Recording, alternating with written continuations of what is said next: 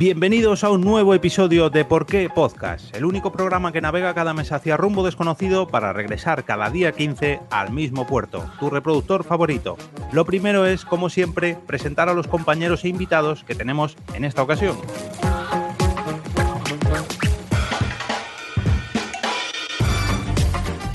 Recién llegado de unas merecidas vacaciones tenemos al primero de nuestros compañeros, el señor Enrique García.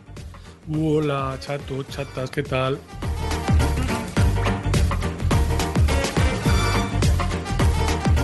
¿Habrá descansado mucho la más señorial de nuestras compañeras durante este verano? Se lo preguntaremos a la señora Mónica de la Fuente. Eh, hola, pero vamos a con lo de la señora, vamos a controlarnos, ¿eh? Nos relajamos.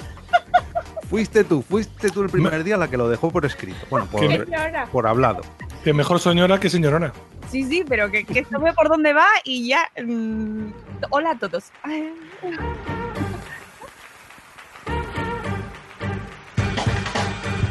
¿Cómo estarán nuestras cabecitas después de un verano tan atípico? Menos mal que contamos con una experta para ayudarnos. Le damos la bienvenida a la señora Mamen Jiménez. Otra señora.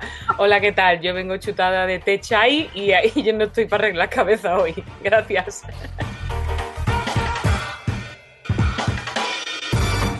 Es un placer volver a contar con invitados en este podcast después de mucho, pero que mucho tiempo. Hoy recibimos a un auténtico fricotote como es el señor Iñaki Sánchez. Muy buenas a todos. Eh, bueno, yo lo de señor, yo soy un chaval. Yo soy un niño. Y por último, este que os habla, este, esta vez disfrutando de un merecido regreso, el señor Jorge Marín. Os damos la bienvenida al episodio número 88 de Por qué Podcast.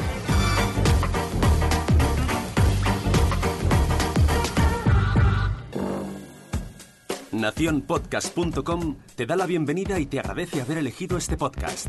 Prepárate para disfrutar con Por qué Podcast, tratando un nuevo tema como cada día 15.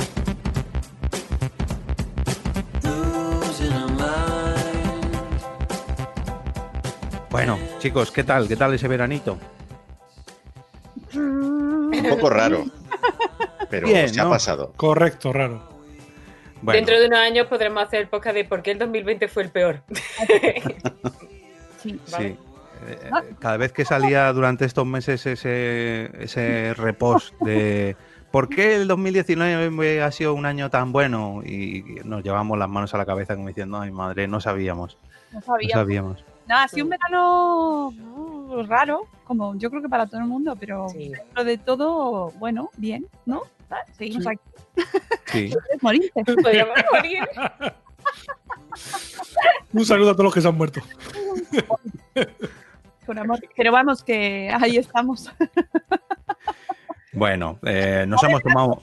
Seguimos blanquitos todos. Aquí la, la morenez no. ¿Por qué, ¿Por qué no tomar el sol este verano?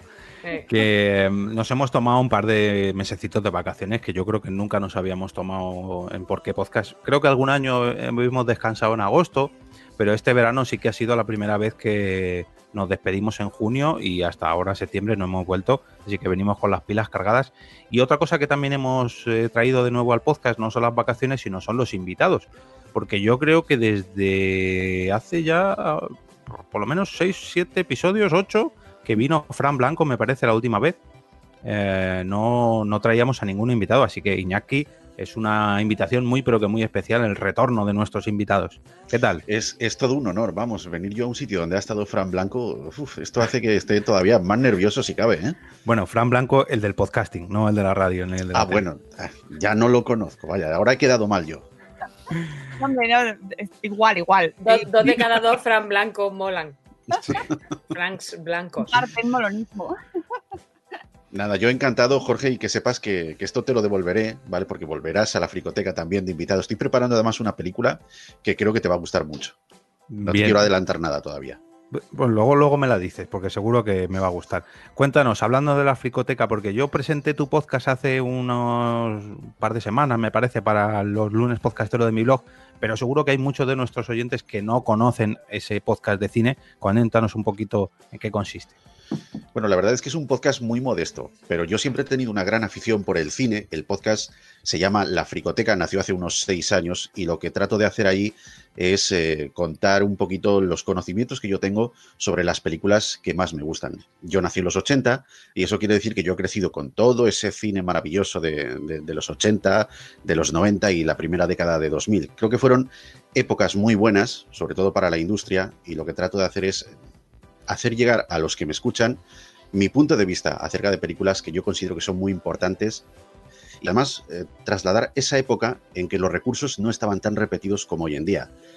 Entonces yo creo que es una importante barrera, una importante pica que yo he querido manifestar de cara a que el oyente pueda escuchar un podcast dedicado a las películas que seguramente que se ha visto en repetidas ocasiones, pero con otro punto de vista, con conocimientos que desconocía, con cosas muy curiosas, con datos que realmente merece la pena tener en cuenta. Y así, la próxima vez que vaya a ver la película en cuestión, va a decir, anda, pues mira, fíjate, esta escena me dijo Iñaki en el podcast que sucedía esto, que sucedía lo otro, errores, gazapos, en fin, un montón de cositas que son, eh, bueno, que realmente merece la pena para todo buen cinefilo que se precie. Luego recordadme, compañeros, cuando salgamos de la llamada, que os enseñe el guion que me pasó Iñaki para, para, el capítulo que grabé con él, porque vais a ver lo que es un guion para un podcast y lo demás son tonterías. Porque, ¿Qué, es, ¿Qué es un guion? Pues, pues, pues, las cuatro frases que ponemos en el Telegram, ¿no? Eso, esto es lo nuestro, pues en el suyo vais a flipar. Vamos, yo no sé si estoy spoileando algo, pero creo que vais a sacar un libro con esos guiones, porque...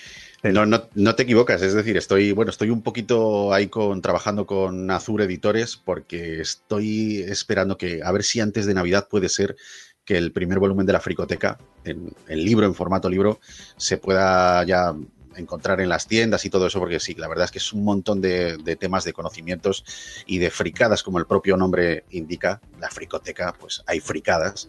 Y yo creo que, va a ser eh, muy bueno que la gente, sobre todo los que no conozcan el podcast, pero si los que eh, se compran el libro, además escuchan el podcast, van a tener ahí algo físico, algo tangible que es de ellos y pueden leer cualquier curiosidad, buscar lo que quieran. Bueno, no quiero tampoco hacer mucho spoiler porque el libro todavía no ha salido, pero sí que, sí que está en camino. Eso sí que lo puedo adelantar. Bueno, pues eh, lo tendremos en cuenta y cuando lo saques, eh, coméntanos, lo denunciamos por aquí también. Bueno, hoy seguro que hablamos mucho de cine, pero todavía no sabemos de qué vamos a hablar hoy, así que le voy a dar paso a mi compañera Mónica para que nos dé el titular del capítulo de hoy. Voy. que tengo que leerlo porque aquí la señora, la memoria, eh, ya sabéis, regular. Memoria abre, abre el guion de Telegram. ahí está, ahí está. Voy. Episodio 88. ¿Por qué somos lo mejor de nuestro año? Bueno, hoy vamos a hacer un episodio muy especial porque yo tenía ganas de hacer esto, pero nunca encontraba la manera de, o mejor dicho, la excusa para traer una especie de recordemos qué pasó en cada uno de nuestros años. Y precisamente este año, con el tema de la pandemia, pues me ha, me ha venido a la cabeza, no por mí, sino por el nacimiento de mi hija, porque todo el mundo me decía, eh, esto se lo contarás cuando seas mayor, que nació en la pandemia, madre mía. ¡Hala! Madre mía, con todo lo que ha pasado. Y yo, ya, pero gracias a Dios, pues para ella ha nacido y, ha salido todo bien, así que dentro de todo esto que está pasando, pues tenemos una buena noticia. Así que mm, se me ocurrió la idea de repasar qué pasó en nuestros años, porque seguro que pasaron muchas malas noticias, pero también otras muchas muy buenas noticias. Entonces, la idea que plantea mis compañeros es que cojamos mm, una especie de calendario, de hemeroteca de todo lo que pasó en nuestros años de nacimiento y pues trajéramos lo mejor del tema político, lo mejor del cine, lo mejor de la tecnología, en fin, una serie de puntos que iremos ahora repasando. Pero, claro, ¿qué pasa? Que mm, muchos de nosotros nacimos en el mismo año. Bueno, muchos mm, coincidimos todos, menos Mamen, que está sola en 1981. Quique y Mónica están en 1979 y e Iñaki y yo estamos en 1984. Así que esos años que nos hemos repetido los hemos repartido en los seis primeros meses y seis últimos meses, pero qué mejor que para, para daros a conocer lo que hemos preparado que la primera de las muestras que vamos a coger a la, permíteme la expresión, la más vieja de todo el equipo o de todo el episodio, que es la señora Mónica, que se levanta y se va. La más experimentada, es la, más, experimentada. ¿Perdona? La, que más actualizaciones ha tenido. La Camés cumpleaños ha cumplido, de momento. Bueno, no, está empatada con Kika en cumpleaños. Eh, pero bueno, eh, Mónica, háblanos de qué es lo mejor que pasó en cuanto al tema político, o lo más destacable en cuanto al tema político en 1979 o los seis primeros meses de 1979. Bueno, lo primero que tengo que decir es que en 1979 yo no sabía que era un año tan importante. O sea, realmente me parecía, cuando nos dijiste el tema del el programa, dije, mm, vale, venga, voy a buscar. Pero oye, muy interesante, ¿eh? así que jefe, muy bien. Eh, porque 1979, según el historiador alemán Frank Bösch, que se dice así, em, dice este señor que el 79 es el año en el que empezó el mundo actual tal y como lo conocemos y que es probable que en este 2020 ya cambie, es decir, hasta ahora. Vamos. Que... La vieja normalidad. Sí, sí, bueno, pues que ha sido como el 79 fue como el año eh, brutal, ¿no? Ahí de que pasó todo. Él nació en ese año, tenía un tema de ego, el señor. No, pero nació Mónica y Quique. Ahí está, ahí está, ahí está. Eh, que además tengo que decir como nota personal que yo tenía que haber nacido en el 78. Eh, más vieja aún, pero me retrasé y le di a los reyes a mi madre porque tenía que haber nacido en diciembre del 78. O sea, que hubiéramos tenido programita más interesante aún, pero me hubierais insultado aún más. perdona, Mónica, perdona que te interrumpa. Eh, ¿Naciste el 6 de enero del 79? El 3. El, 3. Vale, no, es que te iba a decir que mi hermana nació el 6 de enero del 96. Así que. Una fecha, Y tengo que decir que el mismo día que nací yo, el 3 de enero del 79, nació eh, mi querido Germán, eh, de. Ay, Gerardo para, Blanco, para Blanca, eh, de Vivo Entre Magels. Exactamente, Germán, de Vivo Entre Magels. Compartimos fecha de cumple y, bueno. y de año, ¿no? ¿O no? De año, todo, todo, ah. todo. O sea, gritamos. No, no, no, yo no me acuerdo de la hora, pero ambos pues estaríamos llorando el mismo día. Ah. Bueno, pues esto, que me ha mm, costado un poco elegir acontecimientos políticos, porque como dice el hombre eh, alemán, pues es que ha sido el año que determinó eh, la cómo, ahora, cómo entendemos el mundo actual. Pero, pues yo qué sé, por empezar así a lo gordo, pues, por ejemplo, espérate, ¿dónde está? Que lo tenía yo por aquí. ¿Qué me has dicho? ¿Política nacional? Política. Eh, nacional. Bueno, política en general. Ah, vale, bueno, yo es que El guion, el guion. El guion, no, que oye, que me he hecho aquí un papelito, pero... Eh, una vez que tenemos algo de guion. ¿Verdad? En política nacional, nacional, em, he cogido varios acontecimientos, pero bueno, yo creo que de los más importantes es que es eh, el 3 de abril del 79 se realizan las primeras elecciones municipales democráticas después de la dictadura franquista. O sea, mm, estábamos empezando a salir ahí del momento... ya ves. O sea, muy importante eso. Y nos quejamos ahora. Mm, vale, pues como vamos a detenernos en muchos puntos, vamos a pasar a Quique, que seis meses después a ver qué otras elecciones hubo o qué otras cosas pasaron en cuanto a política. Pues a nivel nacional, reseñable poco más. Hombre, sí, hombre. Sí. ¿Nacional? O internacional, bueno, me da igual. Pues además Adolfo Suárez es investido presidente del gobierno. Joder, Este año, el 30. Bueno, es que es de los seis meses anteriores, a lo mejor no lo ha pillado. Claro, por eso es que me he estado fijando a partir del 1 de julio. Va, pues es que, es que ya sabéis que los políticos se toman vacaciones en verano. Entonces, claro, yo, he estado mirando del 1 de julio y claro, todo, todo lo gordo nacional se lo llevó la primera parte del año. Sí, es verdad. y lo internacional casi que también.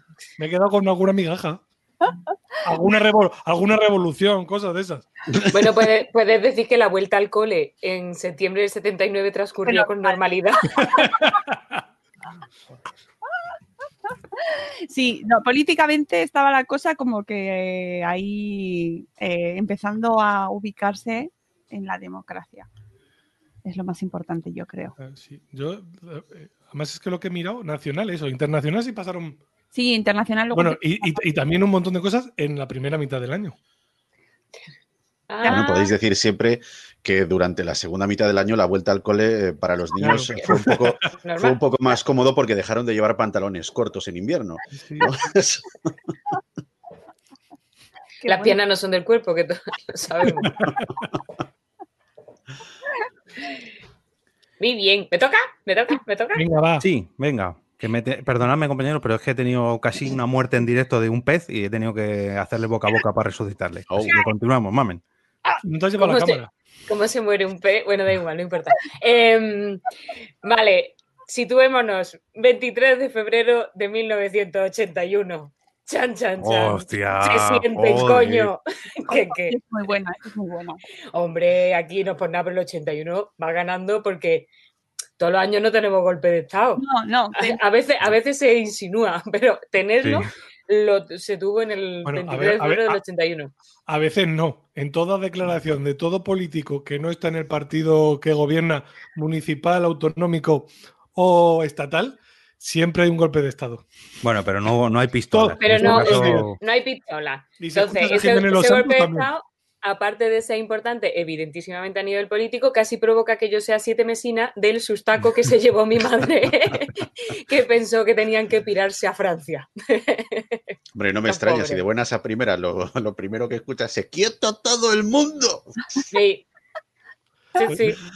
Pero aguanté, aguanté ahí dentro y llegué a abril, que es donde tenía que llegar. Mi, hermana, mi hermana es del 23F también, pero de dos años después. Y es curioso porque dos años después lo llamaban los niños del 23F todavía. Qué bonito. Y esta es una niña del 23F, pues ya hace ya dos años. Bueno, pero es una niña del 23F. Bueno, a mí me llaman la niña de la Constitución, ¿sabes? Cuando me felicitan en el cumpleaños. ah, bueno, en lo de la Constitución, pero no fue en el 79, fue después. Pero sí. bueno, oye, sobre lo del 23F, eh, uno recomienda a la gente, si no se lo ha leído, el libro de Javier Cercas de Anatomía de un Instante para conocer mm, ahí este acontecimiento de una manera muy buena, muy recomendable. A mí me encantó ese libro. Muy bien. Además es un tema muy de actualidad porque con nuestro rey emérito la gente dice, no, nos salvó, nos salvó en el 23F. Bueno, no voy a entrar en debate, pero. Sí, decir, ¿nos vamos a meter en jardines? No, no, no, no, jardines no, por favor. Ya bastante, bastante que tenemos ahí un golpe de Estado. Oye, yo creo que. Eso. Bastante. Yo creo que vas a ganar esta, esta sección por goleada, pero bueno, a ver, a ver qué opináis, porque yo ojalá, Ojalá no, ojalá no, pero. Bueno, a ver, yo he cogido el tema político rozando un poco por el palo, porque hablo de un político que todavía no era político por aquel entonces. Se trata del señor Ruiz Mateos, que no fue político hasta 1989, con su partido político eh, Partido del Trabajo y Empleo, Agrupación Ruiz Mateos, que se conoció como Agrupación Ruiz Mateos. Pero lo curioso es que el 26 de abril. Uy, golpe de Estado por ahí. ¿Quién es? Ah, la, la, la, la alarma es, que es, soy yo. La golpe. La, alarma soy yo. La, alarma soy yo. La alarma de spoilers. Sí. alguien muere. Alguien nada. Espera, hasta luego. Nada, no te preocupes. Voy a eh, cerrar. Ah, ya se ha pasado. Bueno, pues un saludo al alarmista. Eh, decía que el señor Ruiz Mateos, el 26 de abril de 1984, fue detenido en el aeropuerto de Frankfurt por una orden del juzgado de instrucción número 3 de Madrid, porque ah, en los meses anteriores había estado malversando con, con, bueno, malversando, no, había evitado pagos millonarios con ah, Rumasa, no con nueva Rumasa, sino con Rumasa original, original. Y, Rumasa original, eh, lo curioso de esta detención, y aquí viene el dato que más me ha gustado, es que le detuvieron por esta orden judicial, pero es que el tío llevaba un pasaporte falso panameño y un revólver del calibre 32. Y le detuvieron antes de, que, antes de sacarle el revólver y el pasaporte. O sea, tela con, con el joven. Qué, maravilla, un, no sé, un Polver joven que haga una, una, una peli. Eso está, eso pensando, una miniserie de. Da, de Mateos. Además, porque es que está todo mal, porque coge calibre 32, que no lo conoce nadie. Compra uno del 38, colega, que es el que sale en todas las pelis. calibre 38. Pistolón, por favor. Y un pasaporte panameño, que precisamente Panamá no tiene muchas pintas Ruiz Mateos, no, no sé. Bueno, pasamos. Años, años después lo coronó todo vistiéndose de Superman. O sea, eso sí superaba. Y, ese, y eso, eso, eso, eso, ese gesto, qué cosa tan bonita. Qué cosa tan bonita. Bueno, bueno, pues eh, Jorge, permíteme decirte que el 84 fue un mes potente porque cuando un año es bisiesto, ya tenemos que separarlo y distinguirlo de los demás. Hay que decir que oh, el 84 fue un año bisiesto. Empezó un domingo, un 1 de enero, que fue domingo. Y bueno, pues para quienes no lo sepan, aunque me parece un poquito de parvulines decirlo, pero eh, tuvo 29 días en el mes de febrero en lugar de lo normal que sería eh, esos 28 días. Eh, bueno, en política nacional, el 20 de julio, el agujero de banca catalana ascendió a los 63 perdón, a los 63.855 millones de pesetas. Eh, eso es algo bastante gordo, teniendo en cuenta que la política y los bancos siempre han ido de la mano. Luego también fue muy famoso en los seis últimos meses del 84 que el 23 de noviembre en Bilbao, muchos todavía se acuerdan de bueno, aquellos enfrentamientos que había entre los trabajadores de los astilleros de Euskalduna y la policía. Además, esto fue memorable porque hubo uno de esos trabajadores que murió de un infarto al corazón. Y era curioso porque la, policía iba armada con metralletas y, bueno, iba utilizando fuego real. O sea, esto fue muy sonado en el, panorama nacional. Ya te digo, todavía hay gente que lo recuerda y con, cierto temor. Que sí, que lo del golpe de Estado fue cojonudo, pero coño, lo de Euskalduna había que haber estado allí. ¿eh? Yo me alegro de no haber estado, desde luego. El 24 de julio de ese mismo año, en Madrid y Barcelona se despliega un operativo que logra abortar una vasta operación terrorista iraní. Fijaos lo que podría haber pasado durante esos años ya con, temas de, los islamistas. Y esto influyó notablemente en lo que es la política nacional, porque un poquito después, el día 27 de septiembre, el Congreso aprueba una ley orgánica contra terroristas y bandas armadas que luego ya tuvo su pleno apogeo con la banda terrorista ETA, con atentados ya durante los 90, en fin, esto trajo bastante cola después. El 3 de octubre el huracán Hortensia alcanzó las costas de Galicia, provocó daños por valor de 10 millones de pesetas. Digo, ya te has pasado al tema internacional, pero no, no, en Galicia. No, no, no, no, en, Galicia, en Galicia. 10 millones nada más. perdón, he dicho 10, quería decir 10 mil millones de pesetas, que no es moco de pavo. Parece que Galicia siempre ha estado sacudida si no es por una cosa, es por otra. Pero vamos. Yo, como soy muy joven, ya no sé cuánto es 10 mil millones de pesetas. Decídmelo en euros. Eso es una pasta. Eso es una, pasta. Una pasta. A ver, no llega a lo que llevo yo en los bolsillos, pero es una pasta. Y a lo mejor el huracán se llevó también algún fardito de falopilla que había en algún pues, barco, con lo cual. pues no te extrañe, porque hoy en las costas gallegas pues, se mueve mucha cosa. Se respira, se respira realmente. Y ya para terminar, me voy desde, desde, esto que os he contado, que ocurrió el 3 de octubre, me voy hasta diciembre, hasta el día 17, porque la UNESCO ese día declara el, eh, el casco histórico de la ciudad de Córdoba como patrimonio de la humanidad. O sea que podemos decir que... o sea, porque, porque había nacido yo allí ya tres años después y se tuvo en cuenta, ¿sabéis? O sea, esto jugó un papel fundamental. Claro, dijeron razón de más. Muy bien, pues has hecho igualito. Yo un, sí, sí, un dato de Ruiz Mateo cogido por con pinzas que medio calendario que te has repasado tú. Yo es que me he apuntado varias cosas porque he dicho, no siendo que me queden aquí sin detalles y. Sí, sí. Venga, vamos con la sección internacional. Conectamos desde Miami con Mónica. Bueno, bueno eh, en la parte internacional es donde está todo el, toda la, la, mandanga. Eso. Sí, por eso el amigo Bush decía que, que empezaba el mundo actual. Eh, cosas importantes que cayeron, bueno, pues una de las más importantes es la eh, caída del Shah eh, de Persia, bueno, y creación de la República Islámica en Irán. Que esto, si habéis leído el Persepolis. Persepolis, pues eh, se cuenta mucho y muchas de, sus, de las consecuencias de este movimiento. Eh, la revolución sandinista en Nicaragua. Pero eso es de mi parte. Ah, pues te lo dejo a ti que lo digas. Muy bien. Por ejemplo, ¿no? No han pisado mis líneas. Yo tenía la revolución sandinista y, y, ya, y ya. que, y ya qué, ¿no? Eh, no, o más cosas era el, mm, espera, que lo tenía yo aquí, el 1 de enero. Eh, Estados Unidos y China Popular establecen relaciones diplomáticas. Y fijaos dónde oh. estamos ahora. Que a mí eso me parece súper interesante. El 1 de enero del 79 se hacen un poquito ahí así y ahora, fijaos, ¿dónde están? Que están ahí como... Mm, ¿vale? Mm. Y, otra cosa súper, súper importante, el 4 de mayo del 79 en Reino Unido, la Thatcher, Margaret Thatcher es elegida jefa de gobierno. Es la primera mujer que desempeña este cargo en este país. Y ahí, fijaos lo que implicó eh, tanto en su país como en Europa, ¿no? Y luego lo que ha significado y la marca que ha dejado para los ingleses. famosa política y mejor película, que oh. Meryl Streep hace muy bien. Y, mejor mote, porque la Dama de Hierro es como... La Dama de Hierro es, lo mejor. Eso suena a una película de Marvel. Sí, sí. La Dama de Hierro. Bueno, hablando de tema internacional. Solo diré ah. que el 4 de mayo del 79 nací yo.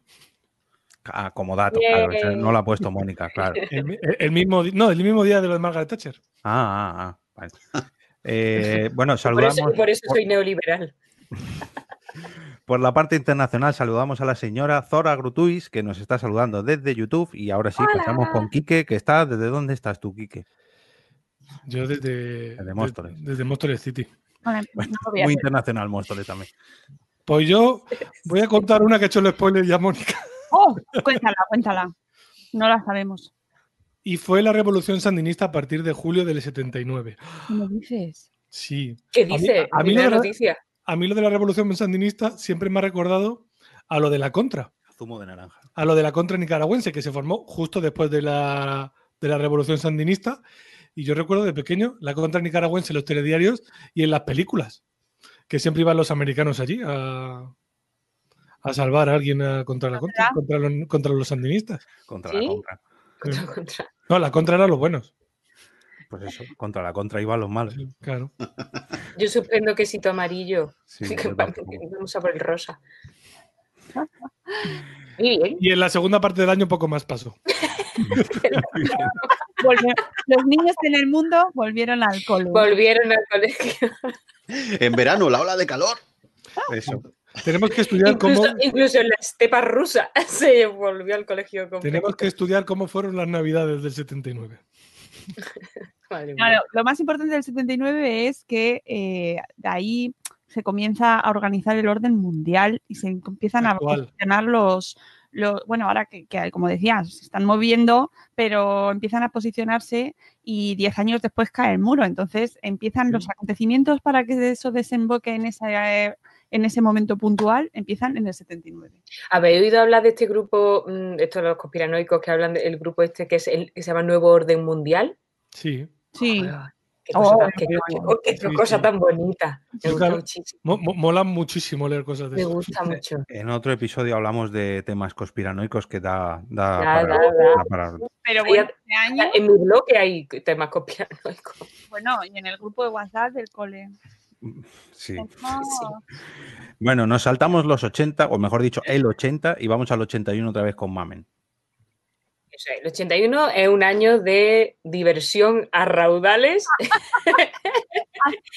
Eh, internacionalmente, el cine cobra una importancia absolutamente especial, tanto que a la Casa Blanca llega el primer actor barra presidente porque luego había payasos en ese cargo, pero actores, perdón por los payasos que tienen, no, no, me falté que los payasos. A mí, me da, a mí me da miedo porque tengo problemas, pero guay por los payasos, bien que hacen un trabajo guay, pero bueno, esto es otro tipo de payaso. Total, que ese señor llega a la Casa Blanca para sorpresa de la humanidad. Bueno, pero bueno, también luego había otra sorpresa, es que es maravilloso lo de la Casa Blanca. Y, mm, y nos, o sea, ya mm, en política internacional, no solo llega a la Casa Blanca, sino que luego intentan cargárselo ese mismo año. Es que es precioso, no me digáis. Bueno, ¿de quién, ¿de quién estás hablando? Que, que no lo sabemos. Ronald Reagan McDonald, que diga Ronald Reagan. El señor Reagan, que, era, que, que hecho, hizo su peliculica. Sí, sí, sí. Que era muy también tiene un sketch de Muchachada Nui. Sí, también. Tiene un de, eso es verdad, y era muy, muy amigo de. Porque iban un poco en la onda eh, con la Thatcher. El, el Reagan y la Thatcher. Y los niños en América en septiembre volvieron bien al cole. Volvieron bien a menos, menos en Oklahoma que hacía calorcillo. ¿Ves? Ya, si está fatal la educación. Y en Denver, Colorado también regular, porque estaban ahí. Ah, pero, bien. bueno, ¿algún dato más de 81? No, porque se está bien ya. Vale. Pues Me planto. No abandonamos América, pero nos vamos hasta América del Sur, concretamente hasta Colombia, porque el 7 de marzo de, 1980, eh, el 7 de marzo de 1984 ocurrió una cosa que hemos revisionado mucho en muchas series y películas eh, de la actualidad. Tiene mucho que ver con Pablo Escobar, ahí lo dejo. Dos días antes, el 5 de marzo, pasaron a la clandestinidad los, los principales narcotraficantes de Colombia. Pues ya sabéis, Pablo Escobar, eh, los hermanos Ochoa, Gonzalo Rodríguez Gacha, todo lo que es el cártel de Medellín. Y dos días después, como decía antes, el día 7 de marzo, la DEA y el gobierno colombiano descubrió un sitio que lo catalogaron con un nombre súper chulo que ha sido lo que me ha hecho elegirlo. Y es Tranquilandia. ¿Qué es Tranquilandia? Ahí no, no había, porque Tranquilandia, no sé, bueno, cuéntame. La verdad que yo tampoco eh, entiendo muy bien el nombre porque era un gran laboratorio de cocaína y Tranquilandia con cocaína no, no sé, no me cuadran mucho, pero bueno. Era un gran, un gran complejo de laboratorios de cocaína, concretamente 19 laboratorios con ocho pistas de aterrizaje que desmantelaron eh, completamente, como podéis entender, cuando entró la DEA y, y, los, y el ejército colombiano, dijeron, ¿esto qué es? ¿Qué pasa aquí? Pues se echaron a todo el mundo a tiros, etcétera, etcétera, etcétera, y eh, se destruyeron o desaparecieron, depende, depende del sitio donde consultéis la noticia, 14 toneladas de cocaína. por aquel entonces, por aquel entonces ya costaban, o mejor dicho, en el mercado costarían 1.200 millones de dólares. Y esto lo podemos ver en series como Narcos, en, en Blow, en fin, en un montón de... Todo donde aparezca Pablo Escobar, uno de los primeros golpes que se le dieron fue este, y pues claro, imaginaros ocho pistas de aterrizaje, 19 laboratorios de cocaína, pues eso era un parque de atracciones de la droga. Cocaine, so much cocaine. Sí, sí, sí. ¿Qué, cosa. Bueno, pues de tranquilidad. Pensábamos en, en, la intervención, los disparos y tal, me imagino esa escena de airbag en la que le dan al coche y salta el airbag y, llega la falópata, pues disparándole de pronto una nube de falopa en mitad de la selva y todos los pues pájaros. Eso es mitiquísimo. Es mitiquísimo. Bueno, pues en tema internacional, Jorge, yo debo decir que el año nuestro, el 84, está, está muy bien. O sea, tenemos a, a, Mónica y a Kiki que han hablado del 79, a Mónica que habla del 81, que no pare ninguno, pero es que el 84 se lleva la palma porque es un año gordo, es un año gordito. Fijaos, lo primero que os voy a contar, el miércoles 18 de julio de este año, del 84, tuvo lugar la famosa masacre del McDonald's de San Isidro. ¿Os acordáis? Oh, no. Bueno, pues en San Isidro, en San Diego, California, para los ah, que. por eso no nos acordamos. sí, ya, ya, ya. Menos mal que he venido. bueno, pues eh, a los que no sepan de lo que estoy hablando, les diré que un hombre con problemas mentales decidió entrar en un establecimiento de McDonald's con una UCI 9 milímetros semiautomática y preparó allí te iba a decir la de Huaco, pero no, preparó la de San Isidro. Eso. Eh, un tiroteo que acabó, acabó cobrándose la vida de 22 víctimas, incluida la del propio autor de tan trágico crimen. El nombre no lo he apuntado porque no lo sé pronunciar, para que no vamos a engañar, pero bueno. Con el mismo día, de San Isidro no vale. ¿A quién importa? ¿A quién se va a acordar? Efectivamente. Bueno, ese mismo día, el 18 de julio, eh, nacía yo, pero este hecho no está relacionado con el anterior. Esto que quede claro, que la gente lo sepa, ¿vale? Yo siempre mantengo la paz. Pasamos al 4 de agosto. La República de Alto Volta cambia el nombre y pasa a denominarse Burkina Faso. Ah, esta me la sé, la otra no me la mm. sabía. Seguimos en agosto, el 11 de agosto, en Estados Unidos, el presidente Ronald Reagan, fíjate que tú mencionabas antes, eh, Mamen, pronuncia en broma las siguientes palabras mientras probaba un micrófono sin saber que el micrófono estaba oh. encendido y estaba en el aire. Lo que dijo fue lo siguiente, Compatriotas estadounidenses, me alegra decirles que hoy he firmado una ley que ilegalizará a Rusia para siempre. Toma. En cinco minutos empezamos a bombardear. Toma ya las elecciones. Pero, que era bromi, que era bromi, que era bromi porque es actor. genial. Pues eso, eso fue genial, fue tremendo. Y nos quejamos aquí nosotros con el hijo puta de Aguirre. Y nosotros, bueno, aquí en España la política ya dijo también lo de hasta el Pepe me tenéis de coronavirus. Ah, pero yo pensaba que eso era fake, era verdad. No lo sé, yo quiero ah, creer que. Yo también, por favor. Después de esto, después de decir esto en plena Guerra Fría, yo lo que digo es que aquí los políticos españoles somos monaguillos. Somos monaguillos. O sea, eh, me río yo de lo de Viva Honduras y cosas por el estilo. Son monaguillos. El 31 de octubre, Indira Gandhi, primera ministra de la India, es asesinada por sus guardias de seguridad, o sea, por sus propios guardaespaldas. Su hijo, su hijo Rajiv Gandhi eh, le sucede en el cargo. El 6 de noviembre en Estados Unidos se llevan a cabo elecciones presidenciales. El republicano Ronald Reagan, que de algo nos suena, consigue su reelección al vencer al demócrata Walter Mondale por una aplastante mayoría de 525 votos electorales frente a 13 de los demócratas. Uy, uy. Imaginaos el discursito, porque después de la perla, ¿cómo no se va a ganar la simpatía de los americanos? Los americanos le va mucho la movida, le va mucho la gresca. Así que dijeron, no, si, esto es verdad, este, yo le voto a este cachondo. En fin, ese mismo día, el 6 de noviembre, en Chile, el dictador Augusto Pinochet declara el estado de sitio en toda la nación. El 12 de diciembre, a ver si lo pronuncio bien, porque esto ya, o sea, em, son nombres ya, em, ¿cómo te diría yo? Eh, de Arabia Saudita, y esto me cuesta, me, cuesta un mogollón, ¿eh? Voy a ver si, lo digo. Mira, no, de Arabia Saudí, no, de Mauritania. Mauya Oud Sid Hamed Taya derroca a Mohamed Kohuna Oud Hidaya en el golpe de Estado de Mauritania. El hijo vocal. Como, como me pidáis que lo repita, me, me ahogo, ¿sabes? Me, pasa como martes y 13, como me ahogo. En fin, y ya para terminar, eh, deciros que el 19 de diciembre China y Gran Bretaña acuerdan la cesión de la soberanía británica sobre Hong Kong en 1900. Ah.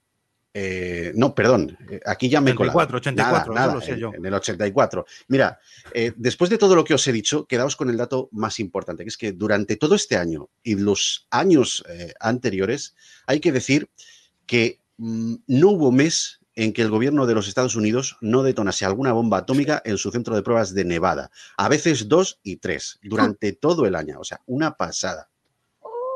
Perdona, pero es que ha salido un bebé. ¡Ay, un bebé! ¡Ay, este un bebé! 2020. ¡Hola! ¡Ay, madre! Hola. ¿Quiénes son todas esas personas? ¡Qué susto! Bueno, que esto, esto la gente no lo ve, solo lo oye. Es verdad. Que, bueno, sí, eh, bueno, si lo ven en YouTube, claro, sí. Saludamos a Víctor Lozano, que se ha pasado por el YouTube precisamente, y nos dice, hola, paro, paso un momento a saludar y os escucharé en podcast. Pues ha perdido la intervención de, Leire Marín. Em, pasamos al tema tecnológico, hablando de YouTube y estas cosas, y, esto, esta conciliación. Eh, Mónica, por favor, ¿qué pasó en 1979 en tema tecnológico? Solo pasó una cosa importante. No, no. Quique, tú no has hecho los deberes. Dilo ya. No, no, pasaron dos. Pues no digas la. no, digas la. di, la, segunda. Sí, la, porque he mirado las fechas además. En marzo de 1979, eh, espera, que tenía justo aquí la. Aquí está. Eh, se presenta en prensa el primer disco compacto por la compañía Philips, que representa el resultado... Entonces tengo la buena yo. Claro, claro, pero yo me he esforzado para buscar otra. Representa el resultado de casi 20 años de investigaciones en el ramo de la óptica electrónica. Y luego va la gorda, que es la que le ha tocado a Kike, pero esta también está muy bien porque el disco compacto todavía se sigue utilizando y lo de Kike no. Pero lo que, todavía se sigue utilizando. Yo tengo en el coche, ¿eh? Sí, muy esporádicamente, pero bueno, sí. Lo que, voy a, decir yo, se, se, paga ahora a precio de oro. Ah, ¿Sí? ¿Sí funciona? Yo tengo, pero ya no se usan. Es como, bueno, dilo, dilo. Bueno, desvela lo que me lo imagino, pero no sé lo que es. Pues en el 79, Sony presentó y comercializó el Walkman. un aplauso. Eh... Me ha dado tantas horas de, amor y alegría. Por favor, esos viajes infinitos en coche, gracias, Walkman. Walkman. Sí, sí, sí, sí. Maravilloso. no se puede decir nada del Walkman, es que es. Sí, que el nombre no es muy acertado. Y, que, que, habrá algunos de nuestros oyentes, quiero pensar, que sean tan millennials, bueno, tan centennials, que, no sepan lo que es un Goldman. Pero es que para, para explicar lo que es un Goldman, primero hay que explicar lo que es una cinta de casete. De casete, ¿eh? No de casete, de casete. Pero eh, no sé si sigue Zora por el chat, eh, pero no sé hasta qué año se siguieron utilizando los Wallman la verdad. Luego pasaron a, se evolucionaron y se, se hicieron con los discos compactos precisamente, pero no fueron igual de... No. Eh, bueno, porque, saltaba, saltaba. Claro, claro. Con los Disman y, los mini Disman que todavía estaban mejor, pero como saltaban también, pues no. Hasta que llegó el MP3. estaría el Wallman, pero yo en la universidad también es verdad que porque los dineros de universitaria son los que son, pero yo estaba en la universidad, yo empecé en el 99 y yo he usado Wallman en el autobús yendo a la universidad.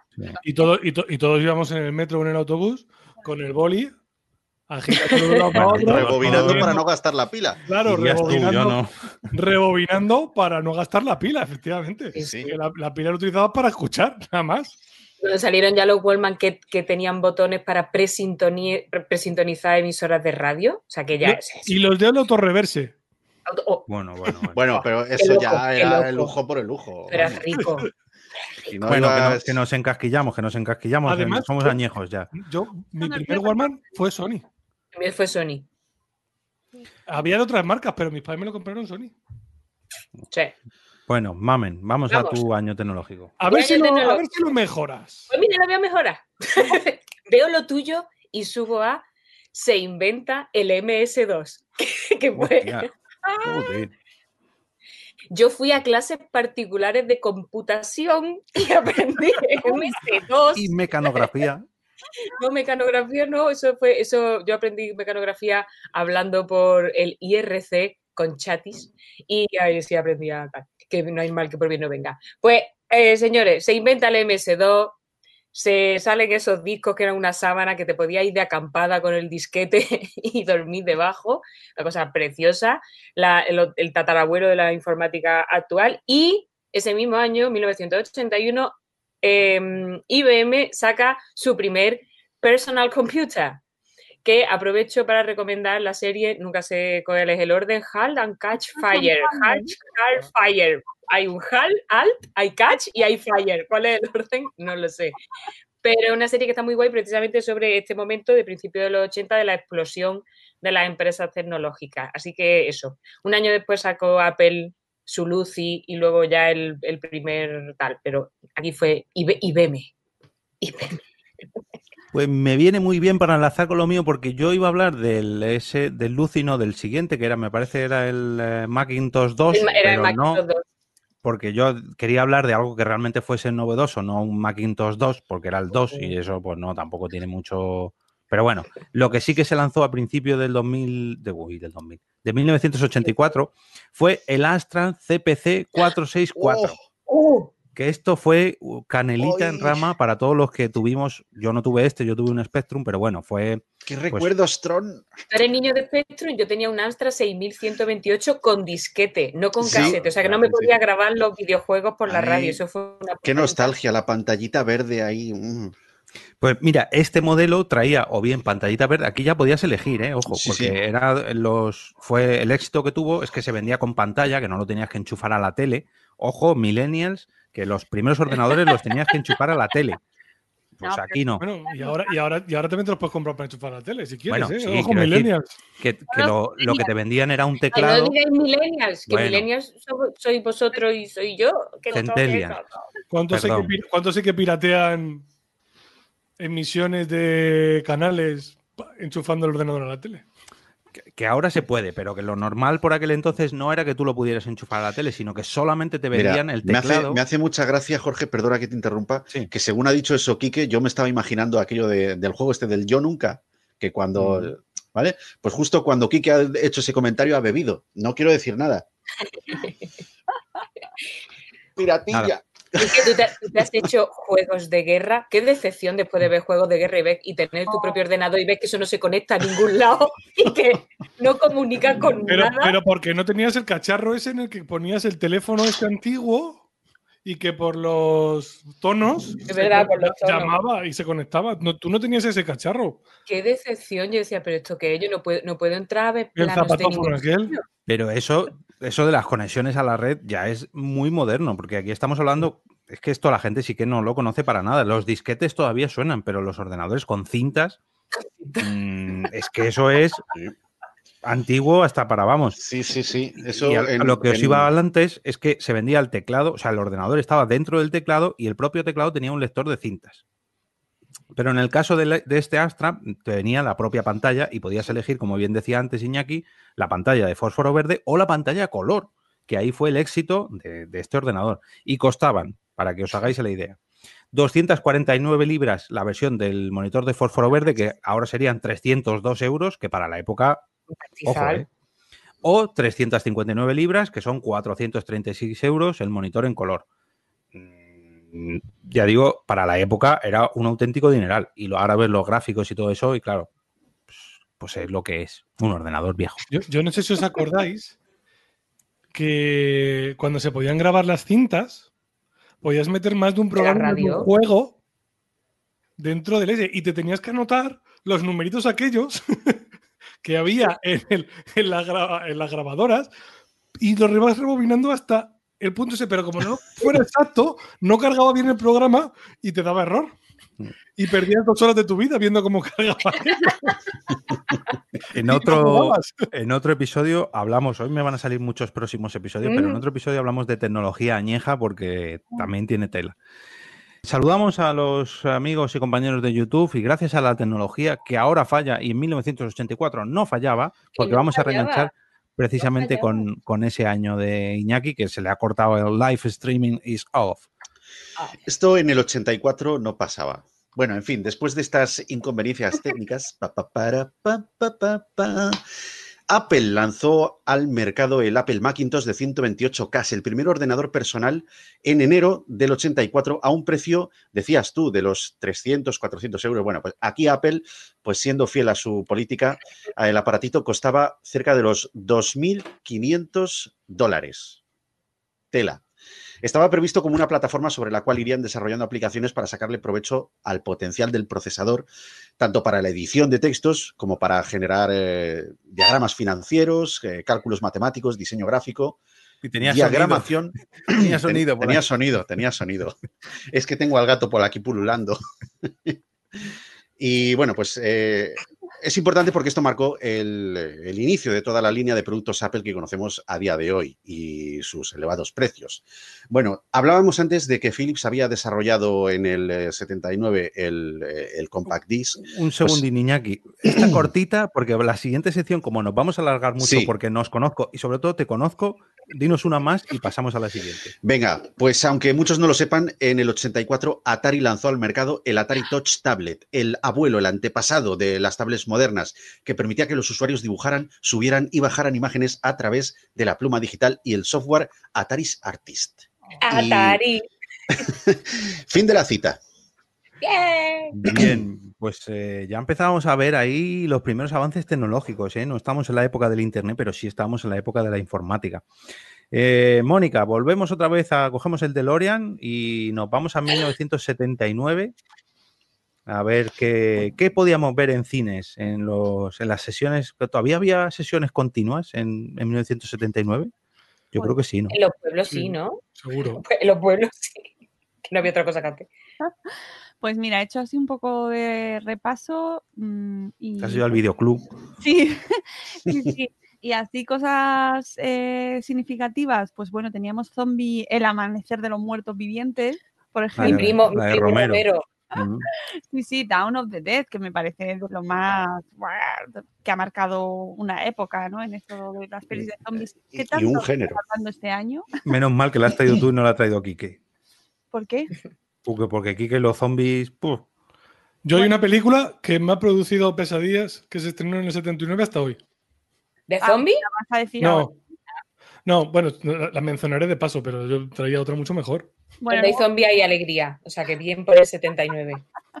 Luego está Superman, Superman, Superman, la película de Richard Donner, que es también muy mítica. Yo creo que esa es de las más también reconocibles de, la, de los primeros seis meses. Driver, también, eh, eh, también muy conocida, por lo menos a mí me lo parece, así de primeras.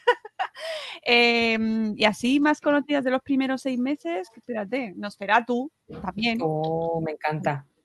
Y poco, poca cosa más. Eh, Quique, todo tuyo.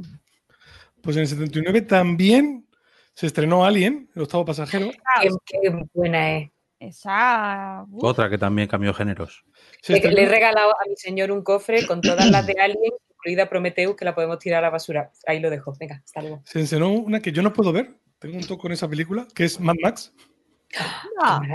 Joder. ¿Por qué? Tampoco es tan. No sé, no puedo verla, me da pesadillas. Entiendo por qué Grimor, pero la de Fury Road es mandanga de la lo que, lo que ¿eh? quiere decir es que no puede verla porque ya el vídeo ya no lo conserva. Ah, vale. y luego una película, bueno, marcó una época, una generación, y yo creo que a día de hoy no se estrenaría porque habría muchas críticas, pero es una película de su época, y es Los Vingueros. Hostia, joder. Tú ganas, tú ganas. Se estrenaron Los Vingueros, que yo durante años de mi juventud, lozanía y adolescencia, vi repetidamente en verano en Telecinco, en esos maratones que te echaban de Álvaro Vitali y Pajares Esteso y Ozores, y que no sé cuántas veces la podemos haber visto, que de verdad que era el inicio de un, de un género de, del cine español. Y que cuando lo he visto he pensado, esa película a día de hoy no sé si la estrenarían. O muchas películas de ese género que vinieron después. Eh, pero es que como todo, de su época, a ver, es que... Sí, no, de su época, es una época... Eh, eh, eh, una cosa curiosa del 79 es que hay muchas de terror, porque he visto también que en el 79, en la primera, los primeros seis meses, está Halloween, la noche de Halloween. En el 81 es Halloween 2. Es que a mediados, de, a mediados de la década de los 70 eh, la que pegó el gran bombazo, el gran pepinazo, fue en el 73 El Exorcista, que se le había ofrecido a Kubrick y que Kubrick la rechazó porque el género del terror, mm, el, concepto que se tenía del género de terror eran los clásicos de la Universal de los años 30.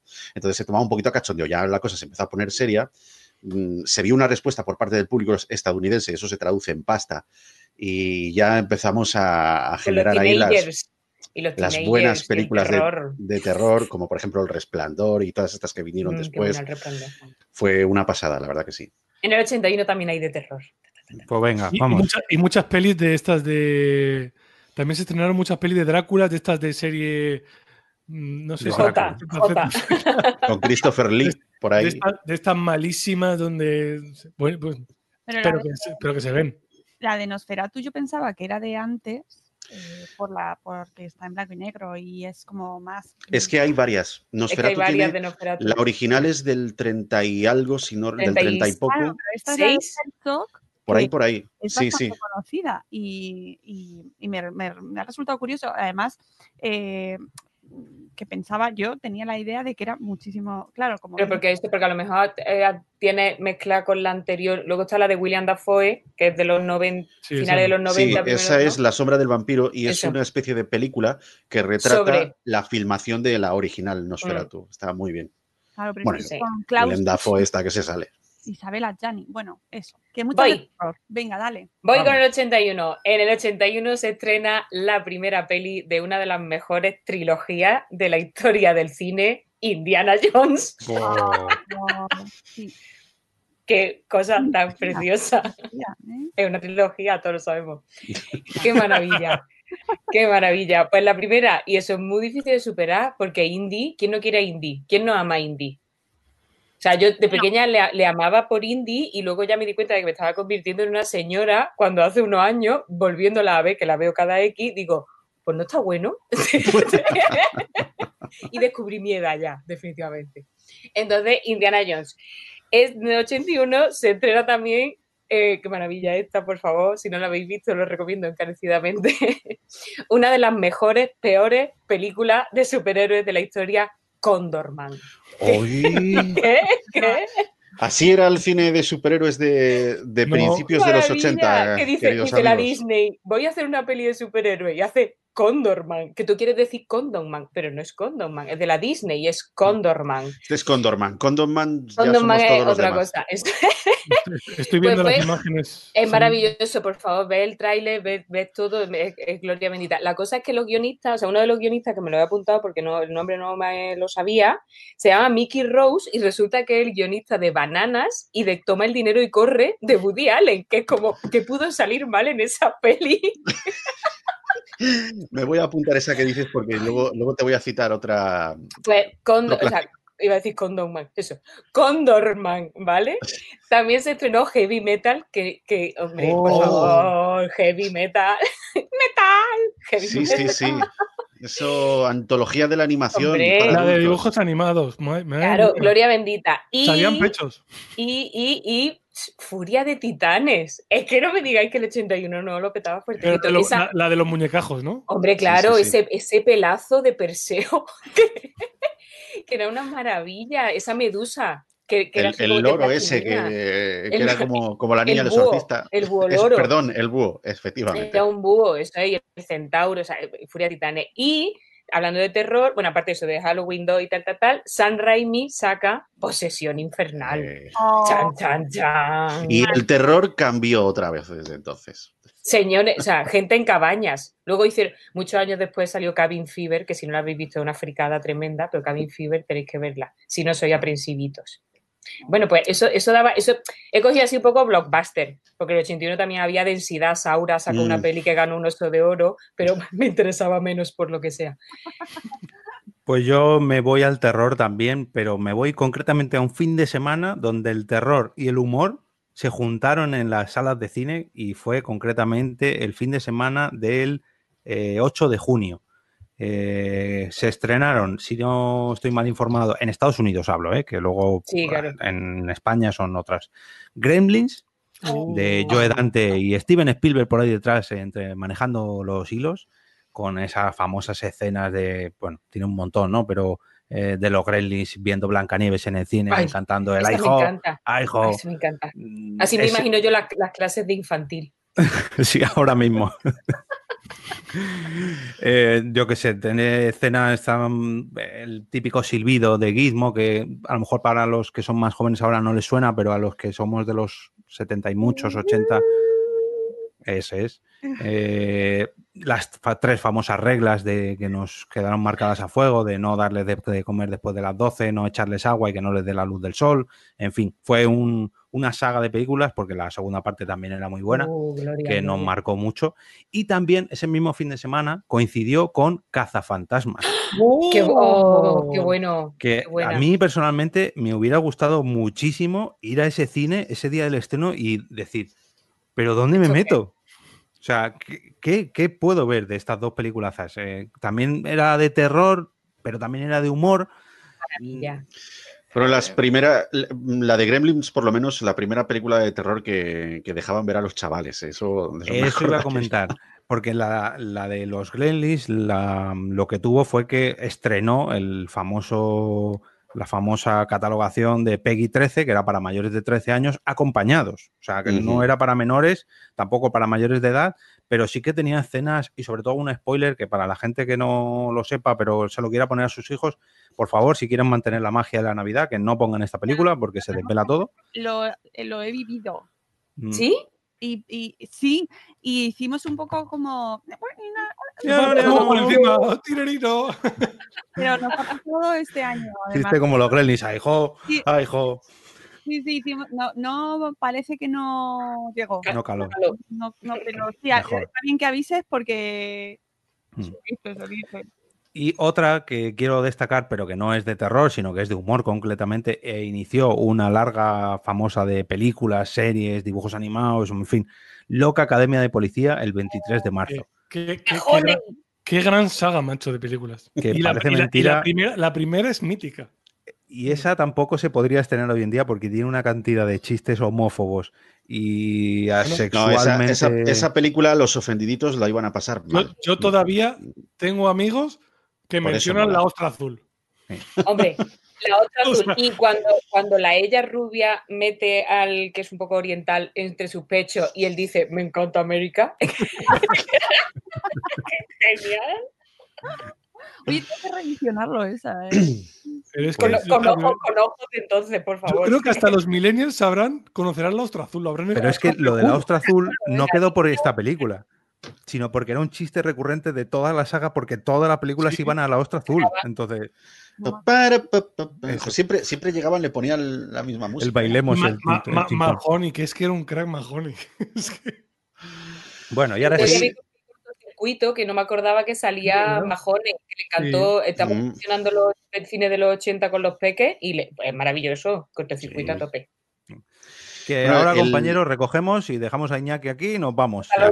No, no, voy a, voy a intentar ir, ir, muy rápido. Pero es que me has dejado las mejores, eh, Jorge. Ya sabías tú que. Pues fíjate, el 84, un, año, como digo, gordísimo, sobre todo en lo que a cine se refiere, se estrenó la primera película de la saga Pesadilla en Elm Street. Todo bien también.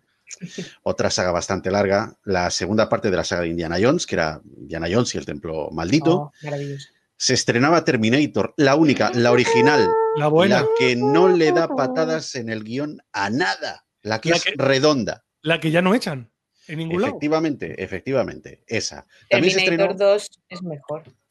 Es mejor, es mejor en el apartado tecnológico, en el apartado visual, pero en el guion Podríamos aquí mantener un debate y, como decía Pazos, discutiremos ese concepto con el fin de discutirlo. Pero la 1 es redonda, es redonda. También se estrenaba Top Secret, aquella del Café oh. Una película que venía... de coña. esa, es... Café, café olé, Esa es tremenda, Val Kilmer en plena forma, tiene momentacos... Bueno, pero porque ya no se hacen películas como esa, porque es que ya no hay. se hacen películas como esa, pero no tan buenas. No, no, tan buenas. Debo decir. Eh, pero, bueno, pero, con, ese, con ese ritmo y ese humor todo el rato, ¿no? Es que, es que, pusieron el listón muy alto, muy alto. Mira, también otra franquicia que nacía en el 84 es la de Super Detective en Hollywood. otra igual. Axel Foley. Exactamente. Se estrenaba la secuela de, Conan el Bárbaro, llamada Conan el Destructor, no igualada en cuanto a calidad, pero bueno, la intención es lo que... En esa no salía Jorge Sanz, ¿no? Eh, en, esa ya, en esa no. Peliculón, Amadeus. Oh, ¡Qué buena! Mi madre me la ponía en bucle esa película. Peliculón. Esa risa, esa risa. Sí, sí, sí. los nervios. Peliculón, Footloose también. Eh, mira, ahora que se va a estrenar también, o, bueno, por lo menos se ha estrenado el tráiler del remake, ese año se estrenó Dune. Oh, y ahora que está tan en boga... ¿Cómo ha costado ver esa película? El corto, el corto de Dune. bueno, sí, porque.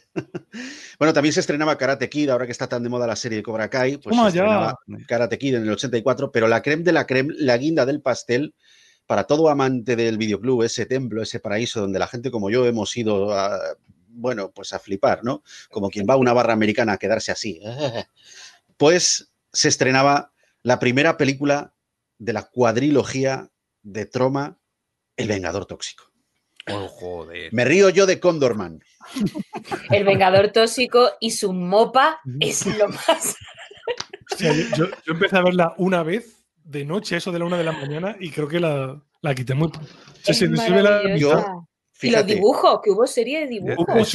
Era mejor la serie de dibujos que la película. No, no, estáis, creo que estáis confundiendo el Vengador Tóxico con la criatura del pantano. Ya no, ha pasado no, no, no, no, hubo dibujos, hubo dibujos del Vengador Tóxico. Del Vengador Tóxico, estoy ahí, y la peli ya, ahí ya no llegué. Pues ya no llegué, tipo, tipo las tortugas ninja, era el mismo tipo de dibujo de las tortugas ninja. Sí. Genial, mis saludos a Toxi. Bueno, una, una, gran sección y una gran lista de películas que volver a ver porque, madre mía. Todo, todo. El 84 lo ha petado fuertecito ahí, ¿eh? ¿eh? Vamos en cabeza, Jorge. Venga, lo hablábamos, Sí, lo hablábamos fuera de... y se, nos se me ha olvidado una de Woody Allen, pero bueno. Bueno, ¿Qué más da no te pongas eh, ah, bueno, un segundo, un inciso pequeño. Ayudita a los del 79, hablando de superhéroes cutre, en, en, España tenemos una peli de superhéroes que se estrenó en el 79 que es Super Sonic Man y los que no la habéis visto estáis tardando porque tiene un musicón Super Sonic Man tipo Shaft pero eh, una, o sea, un superhéroe hecho en España que se llamaba Super Sonic Man. Oh. Buscarlo, por favor, año 79. Es verdad. Gloria, gloria cinematográfica. Pues Qué grande. ¿eh? Bueno, y rebobinamos nuestras cintas de cassette y nos vamos otra vez hasta 1979 para hablar de música y aquí creo que nos vamos a tener que volver a llevar las manos a la cabeza. Mónica. Hmm. Pues es que eh, tengo unas cuantas, pero yo creo que podemos eh, quedarnos con, por ejemplo, el Don't Stop Me Now de Queen. Es imposible decir esa frase sin cantarla. Ya, no tengo la fecha, así que no sé cuáles son del primer, los primeros seis meses.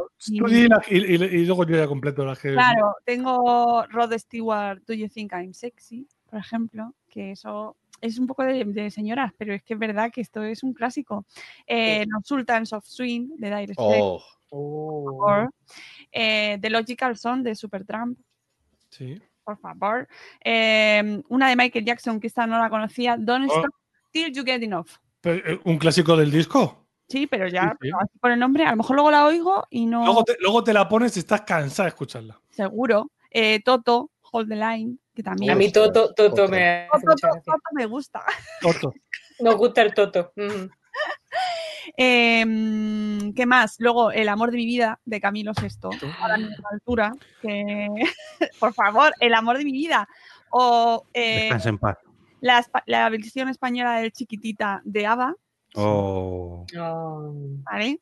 Eh, una de un señor que se ha vuelto loco, se ha vuelto loco, pero que en su día mm. cantaba, que era el señor Bosé, que tenía la pero que se ha vuelto muy loco. Y fue, creo, creo que fue su primera intervención en, tele con puede esa. Ser, puede ser. Y una que estoy convencida de que, bueno, es que es como aniversario este año, que se ha oído mucho con el confinamiento.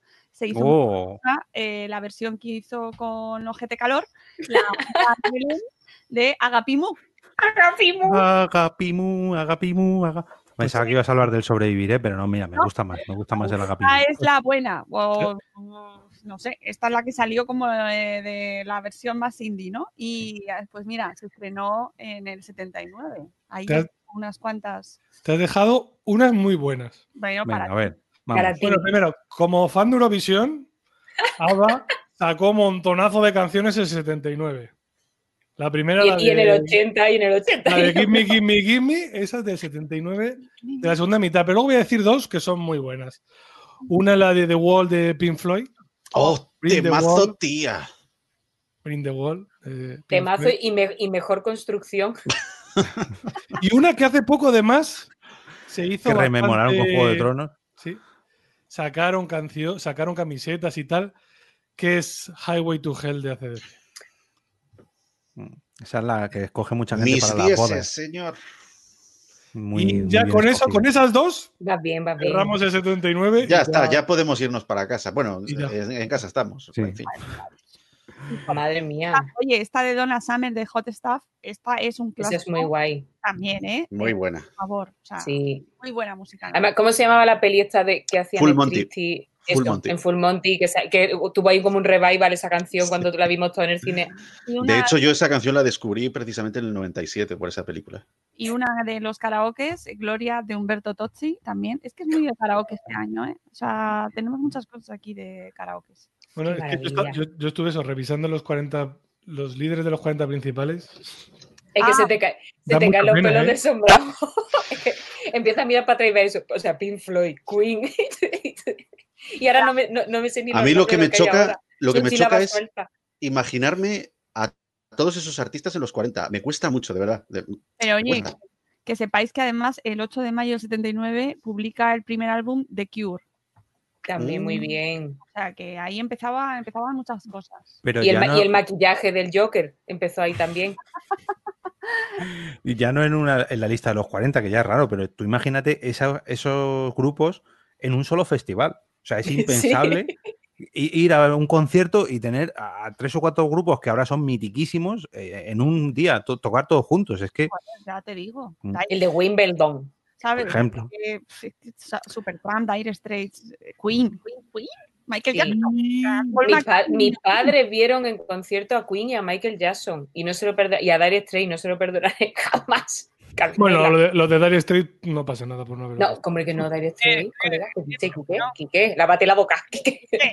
Bueno, mamen, demos el botón de forward. Yo he hecho un así es randomly total, no va en orden de preferencia ni de calidad ni de nada. En el 81 saca sale esa, esa banda sonora que todos conocemos y que todos hemos parodiado en algún momento de nuestra vida, Carros de Fuego. Oh, es verdad. Tan, tan, tan, pues eso. Pues eso sale en el 81. todos haciendo la coña a cámara lenta. eso iba a decir que coreografía, coreografiado.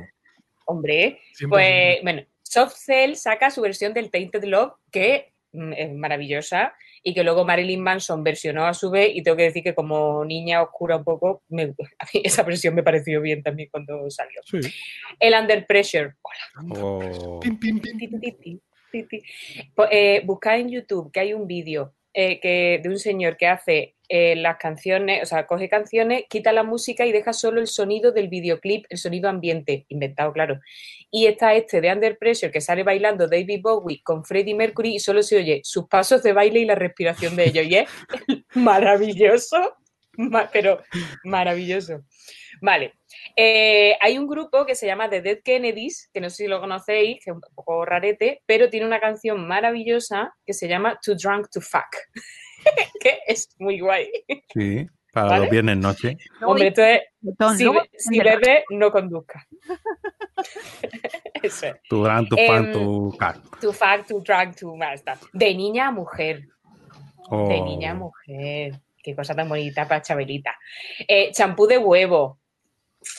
¿Eh? sí, de Tino Casal. Ah, vale. Caliente, caliente de Rafael Acarra. El 81 fue un año, por lo que sea, que se llevaba el, el, preperreo. se, estaba, se estaba gestando. Muy mm, Ahí, Frente a frente de Janet, que me, me ultra flipa, y además Bumburi tiene una versión del frente a frente que es pelo, pelo como carpia. Y yo creo que se le ha ido un poco, ¿eh? A Bumburi también se le ha ido la droga en la cabeza. Que, Sí. Mm. Pero esa versión de frente a frente es maravillosa y en general la música de Bumburi a mí me va. Y por último, Maneras de vivir de leño, que es un temazaco supremo, ibérico. Y, y había muchas más, pero mm, me he quedado con esta. Bueno, pues yo para aligerar un poco solamente voy a hablaros de una y además un poco cogida con pinzas, porque el videoclip se estrenó a finales del 83, que fue ni más ni menos que Thriller de Michael Jackson. Y oh. claro, aquí el videoclip fue algo... O sea, hay una orquesta por ahí, están los ensayos. Algo te ha caído. Algo que, batió récords por todo, por todo el mundo. Ya no el videoclip, sino incluso la canción, que fue uno de los mayores éxitos del ya fallecido Michael Jackson. Y sobre todo destacar que la canción hizo historia, pero el videoclip cambió la manera de, hacer videoclip para, la posteridad. Correcto. Y, hasta aquí. Que, no quiero hablar más de zombies, que aquí que se pone nervioso. 13 minutacos de videoclip, ni más ni menos, ¿eh? Este Qué maravilla una pasada, una pasada. Cinematografía en, la música. bueno, 1984, em, señoras y señores, este fue el año de Born in the USA de Bruce Springsteen. Fue el año de Purple Rain de Prince, que esto es directamente esto es para allá, para sacarla y hacer un molinete. Fue el año de Ride the Lightning de Metallica. Fue el año de 1984 de Van Halen. Laika Virgin de Madonna, Animalize, aquel discazo de los Kiss, y el año de Private Dancer de Tina Turner. Muy bien. Madre mía. Madre mía. Es que hablábamos antes del cine, que ya no se hace cine como el de antes, pero es que la música, hostias, ¿eh? Con las series hemos mejorado, pero con el cine y con la música, yo creo que fueron unos años. Canelita, canelita en rama. Hombre, vamos a ver, esto yo creo que es susceptible de decirse siempre, porque yo me he criado porque mis padres escuchaban Pink Floyd, escuchaban a la Creedence, y claro, ellos podrían decir, en los 70 se hacía una música que no se hacía en los 90, que cuando me escuchaban a mí, a lo mejor con alguna musiquita de la que yo escuchaba de pequeña. Pero, pero, como señora, estoy de acuerdo con que ya no se hacen cosas como pero yo creo que en este caso, no quiero abrir tampoco mucho debate, pero eh, las canciones que se hacían por aquel entonces o años atrás quedaron por la posteridad, para la posteridad, pero sin embargo luego ya en los 90, 2000 y ahora ya mm, las canciones tienen un recorrido de un año, dos. Bueno, en los 90 este sí, en los 90 está todo el grunge, amigo. Sí, este, este debate una cosa parecida la he tenido yo hace poco en, eh, en, otro podcast que me invitaron y acabé diciéndoles una cosa que todo el mundo me da la razón hoy en día, de la música que se exporta, la música internacional, eh, la música más comercial que hay, porque todo siempre ha estado gobernado por las discográficas, hasta ahí estamos todos de acuerdo, pero ¿qué se hace que sea trascendente hoy en la música? ¿Qué trasciende? Porque en los 80 estamos hablando de cosas que trascendían, que a día de hoy se recuerdan, son cosas que inspiran otras, eso trascendió, pero de lo que se hace ahora, que el despacito trasciende, eso, o sea... La sintonía de Mercadona. Y que me, que me perdonen, pero esa mierda trasciende, es todo el rato lo mismo, todo el rato lo mismo. Y, es, eh, bueno, una falta de respeto a la inteligencia del consumidor de música, eso para empezar, pero no quiero abrir ese melón. No lo abramos. Simplemente decir que cada música, el tema de la cultura, representa lo que es el espíritu y la mentalidad de una época. Eh, los 80 yo siempre digo que son los nuevos 50, porque en los 50 hubo ese despertar de esa depresión que tenía la sociedad, eh, tema de guerras y tal, y en los, en los 50 parece como que se quería exportar ese buen rollo. En los 80 volvió a pasar. Veníamos de una época de drogas, de alcoholismo, de gente que se mataba, en fin, una época muy jodida con los veteranos de Vietnam y de toda esa mierda. Y en los 80 todo eso parece como que había un impulso colectivo en la cultura por parte de la música, del cine y de la sociedad en querer dejar todo eso atrás y volver a despertar con un buen rollo de sentimientos positivos. En los 80 estuvo la movida madrileña y fue una época colosal. Todo eso siguió en los 90 y lo que pasa es que a día de hoy no sé si por el tema de las globalizaciones, de esta era de consumismo, todo eso han decidido quitar la parte artística, es decir, prescindir del alma de todo ese movimiento y envolverlo en algo comercial y vendértelo una vez tras otra, tras otra, tras otra. Yo creo que pasa eso. Y Pero me no, cuando... perdamos la esperanza que se hacen cosas no, no, no. muy buena, muy, muy, muy buena. es muy interesante el tema de las crisis porque estamos mm. viendo una brutal. Y entonces a mí me interesa mucho lo que pasará a partir de ahora, qué vendrá culturalmente. Sí. Y nos van a si esto va a ser un revulsivo también eh, a nivel de productos audiovisuales, musicales, ¿no?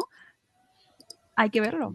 Sí, ese margen. Se, va a cambiar muchas cosas, pero bueno, eh, no vamos a abrir el debate porque podríamos dedicar a otro episodio. Me lo apunto también.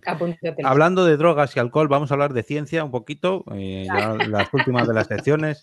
1979, Mónica, ¿qué descubrimiento científico o qué descubrimientos Sí, hay, algunos otros. Así, yo tengo tres. Eh, Joder, a mí me ha costado encontrar uno. Sí, a mí también. El de febrero eh, del 79, el planeta enano Plutón ah, se mueve dentro de la órbita del planeta Neptuno.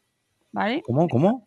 El planeta enano Plutón se mueve dentro de la órbita del planeta Neptuno. Ah.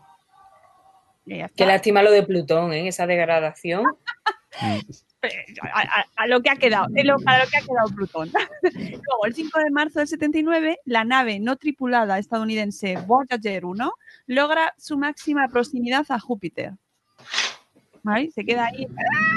Luego No sé, o muere, no sé. El 5 de mayo del 79 se da a conocer la. Eh, esto es muy interesante. Se da, se da a conocer la posibilidad de destruir las piedras del riñón por medio de ondas de choque gracias a un aparato creado por la empresa Dornier. Bravo. Pues muy bien. Que lo que abrir. Que con lo que duele las piedras, cuando, hombre, por favor. Te ha sido de las piedras del espacio a las piedras interiores. Joder, pero ha terminado en todo lo alto, ¿eh? O sea, Un aplauso Destruyendo piedras. A mí ya no me dan ganas ya de seguir hablando. Ya. Hombre, toda la gente que ha vivido esto ya está agradecida. Los coliquitos. Mm. Quique, a ver. No, yo no he encontrado. O sea, como descubrimiento como tal, no. Estaba, mira que he estado buscando y tal, pero no en la segunda mitad del año. Es que han vuelto al colegio y ya está. Los niños de 1900. La ciencia se vuelve al colegio. Se, descubrieron dos o tres cosas, o sea, símbolos químicos, no, dos o tres elementos, elementos químicos pero no me venía la fecha. El NA.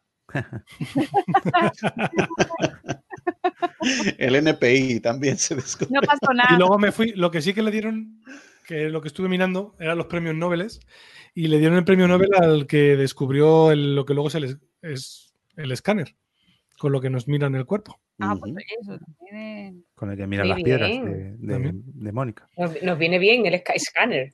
También buena película, Scanners. buena fotocopiadora también. Y buen podcast, Scanners. Y, Nobel, buen premio, peor tabaco. Eh, Joder. Venga, vamos a 1981.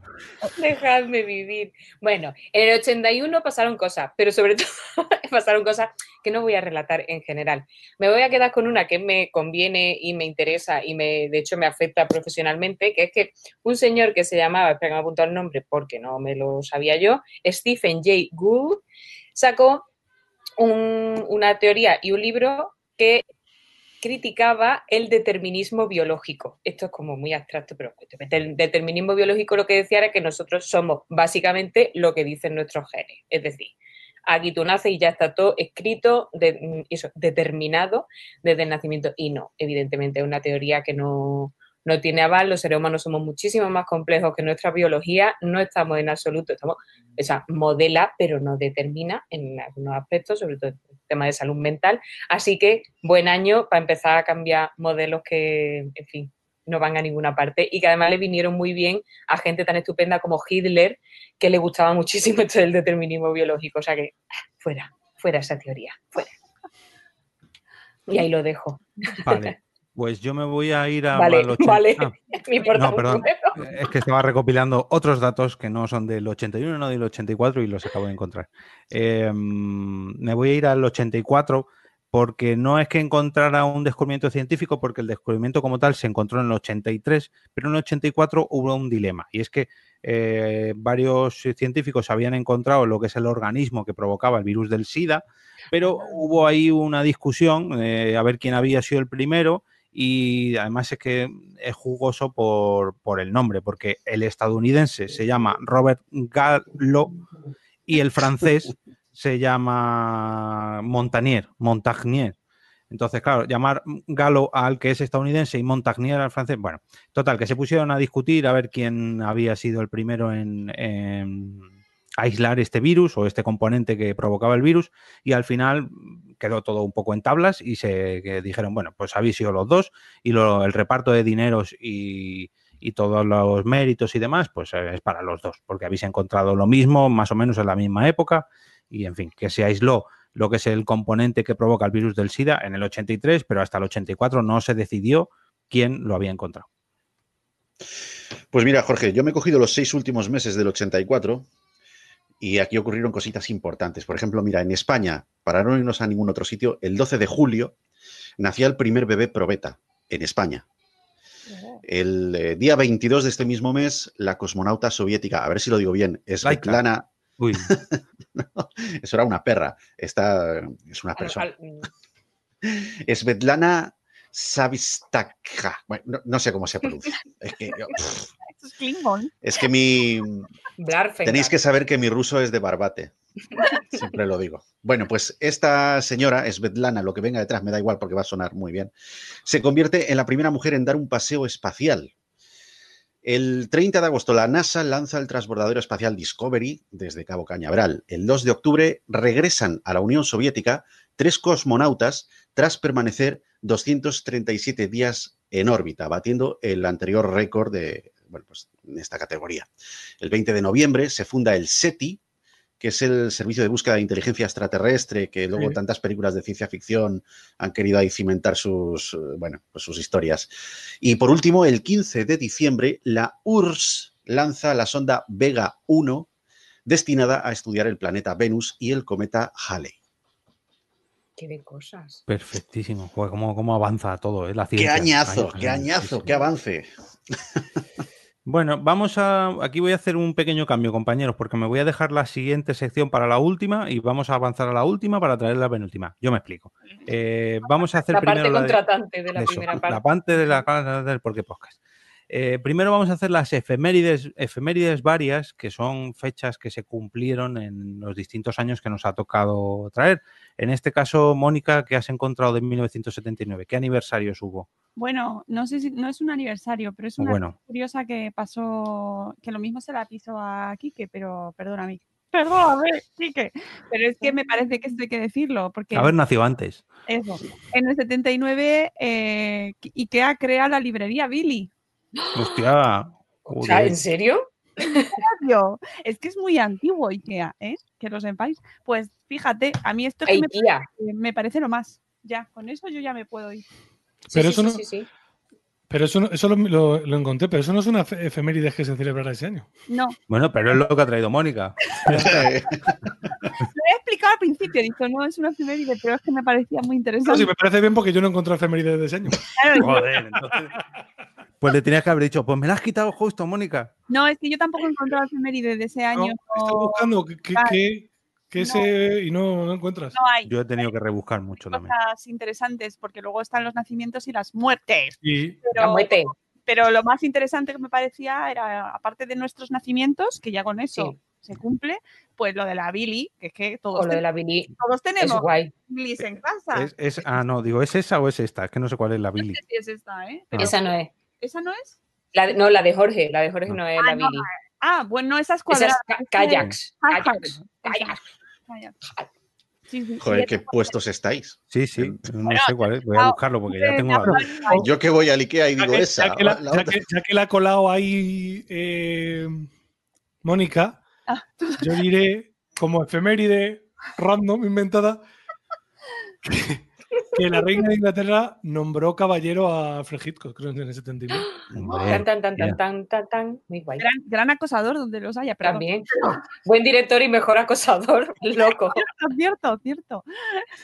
A Tipi Hedren la puso preciosa, la tenía Merilota perdida. Estamos revisando, estamos revisando, entonces nada, ya está. Muy bien. Bueno, pues acabo de localizar la estantería Billy y yo tengo una en casa. Muy claro. Eh, yo tengo un amigo que se llama Billy, que así que también. Un saludo, Billy. y no está colgado. Y que, y ya tiene todo, todos los artículos de, que tiene que hay alguno que se llama Billy. Hay una cama Billy, hay una cama Billy, hay una, hay una es una serie? no es, serie. Es una serie, serie Billy. Sí, sí, sí. Bueno, eh, Mamen, 1981. Vale. Eh, preciosa, preciosa efiméride, el 81 se cumplen 500 años del primer auto de fe de la Inquisición española. Venga, todos a celebrarlo. La Inquisición española que fue regular, la verdad, fue una cosa, no fue una cosa bonita, pero dio para uno de los mejores sketches de la Monty Python. Oh. Así que yo creo que no que mereciera la pena, porque las muertes nunca merecen la pena, pero es que el que de la Monty Python es muy bueno.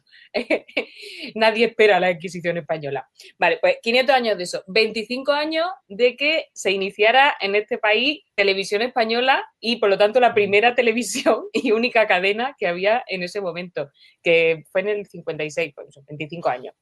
Y se celebra los 50 años del inicio de la Segunda República, que acabó, como sabéis, en otro, en otro año, con otras cosas. Bueno, sí. Pero no está mal, no está mal, ¿no? sí. Sí, sí, y si, si puede, aquí como ha sido un poco sección barra libre, como muerte, muere María Moliner y voy a seguir con toda la broma que llevo todo el día, buena persona y mejor diccionario. ya está. Me callo ya. Bueno, pues yo en 1984 he encontrado que se cumplieron 500 años del descubrimiento del río Congo, que es como, ¿qué pasa? Que ese año nació el río, porque no sé, digo yo que ese río estaría ahí siempre y habría gente alrededor. Entonces, no sé por qué el portugués eh, Diego Cao mm, dijo, pues lo he encontrado yo. Claro, pero esto, es, esto es toda la historia, es así. Llega un señor blanco europeo, en general, suele ser, y dice, esto lo he encontrado yo. Fecha. Hoy. Pues este es el río, el río Iñaki. Sí. A este país lo llamaré Iñaquia. Y África lo sabe, lo sabe. Mm. Y el 16 de febrero de 1984 se cumplieron 50 años del primer vuelo sobre la ciudad de Madrid, concretamente con un autogiro que iba eh, pilotado por Juan de la Cierva. Ah. Así que mira, ese por lo menos era invención española, ¿no? O sea, que se voló con... yo creo que sí. Hombre, con ese nombre, sí. ¿No? Porque... Juan de la Cierva, no sé. Hombre, pues con ese nombre, o sea, no, no por Juan de la Cierva, sino por el autogiro, a mí no me suena muy... No sé, me suena a Da Vinci, pero no a que lo llegara a, construir, sino a diseñar.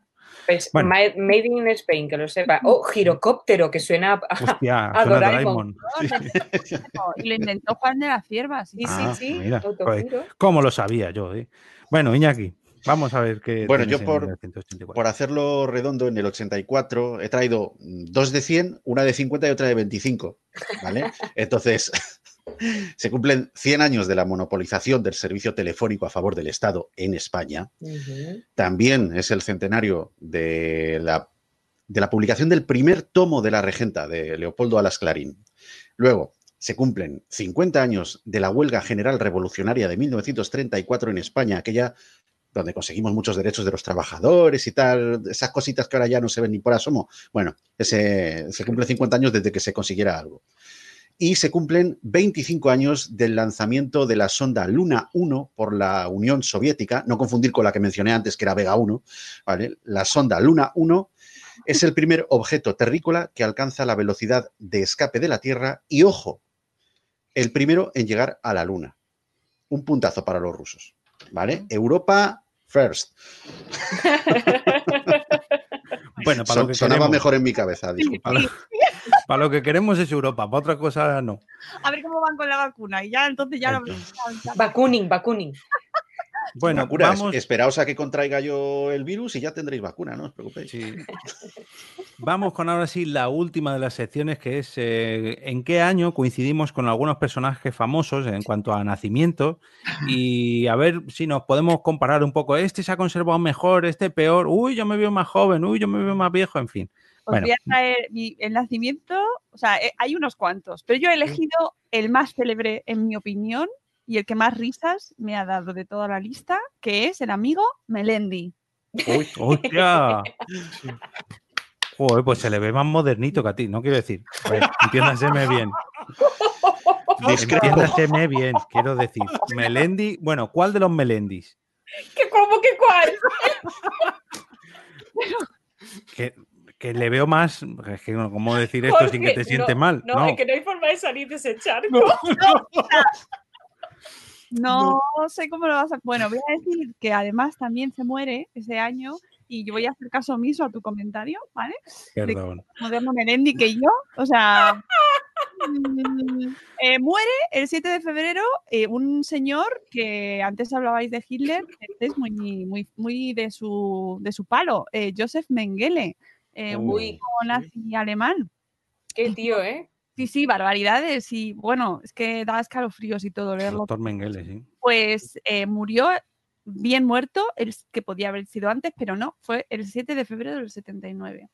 Y, y, nada, aquí que ya te dejo a ti, Jorge. Luego, luego. A ver, que iba por modernito mal. Quiero decir que con la edad de Melendi ya debería estar tener más asentada la cabeza. No lo vas a poner. No, no. El 12 de septiembre, quien muere es vuestra amistad. 2020. O sea, o sea. Sí, sí, sí. Venga. Bueno, mira, pues en, el 79 nació, siguiendo con el palo de Melendi, Bisbal. Muy bien, muy bien. Ahí está, ahí está. Sí, sí, sí. Y luego que si la música va para abajo. Venga, hombre. también nació así como patrio Dani Mateo. También. Y, Berta Collado. Y hay que la tenía aquí apuntada, ¿cómo se llama? Ah, y una con la que me he reído muchos, muchos años, con Patricia Conde. Exacto. Y, Chris Pratt, en, ya a nivel internacional, Chris Pratt. Y luego a, nivel internacional, yo diría Evangelina Lili, porque salen perdidos y fue un mito La Kardashian también hace en el 79 la más famosa, que ahora no recuerdo cuál es. Kardashian también le metería en el mismo saco que Melendi. A los demás los veo más asentados como vosotros, pero. Eh, eh, Otro mito erótico de mi juventud. Oye, y Pink. Me encanta Pink. A tope con Pink. Pues iba, a decir, otra como Melendi. Iba a decir eso. Un mito erótico de mi juventud, que no sabía yo que era de mi edad, que es Jennifer Love la de Sé lo que hiciste. Mira, un momento, un momento. Esa película ese lo que hiciste y que yo la vi en el cine y de pronto los que la viste y a lo mejor en el cine que se, en grande se veía mejor, ¿no os pasó que no podíais quitar los ojos del colgante de Jennifer Love que estaba clavado en su entreteto desde el primer fotograma hasta el último, que ella iba corriendo, huyendo y el colgante iba metido en las tetas que no se salía nunca, un flipe. Primera noticia que tengo. Pues revisitadlo. Yo, recuerdo que, aquí, en, aquí en Madrid, en Telemadrid, echaban una serie que salía ella que era malísima.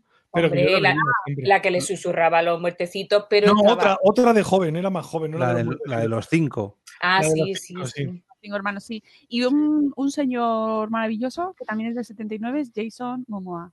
Ese lo iba a dejar para el último por la evidente comparación física. Crianza del 79. Ve, que tú te conservas mejor. ¿Eh? Bueno, y, solo porque. Y la última que diré de 79, que a mí es que me cae muy bien esa actriz, es Rosario Dawson. No sé por qué, me cae a mí bien esa mujer. Rosario Dawson mola. Mónica está muy desenfocada. Es la edad. Es la edad. es la comparación. Hoy lo de Bueno, ha sido flagrante. Tírame una cuerda. Venga, en el 81, en el 81 solo nació gente sexy de morirse, ¿vale?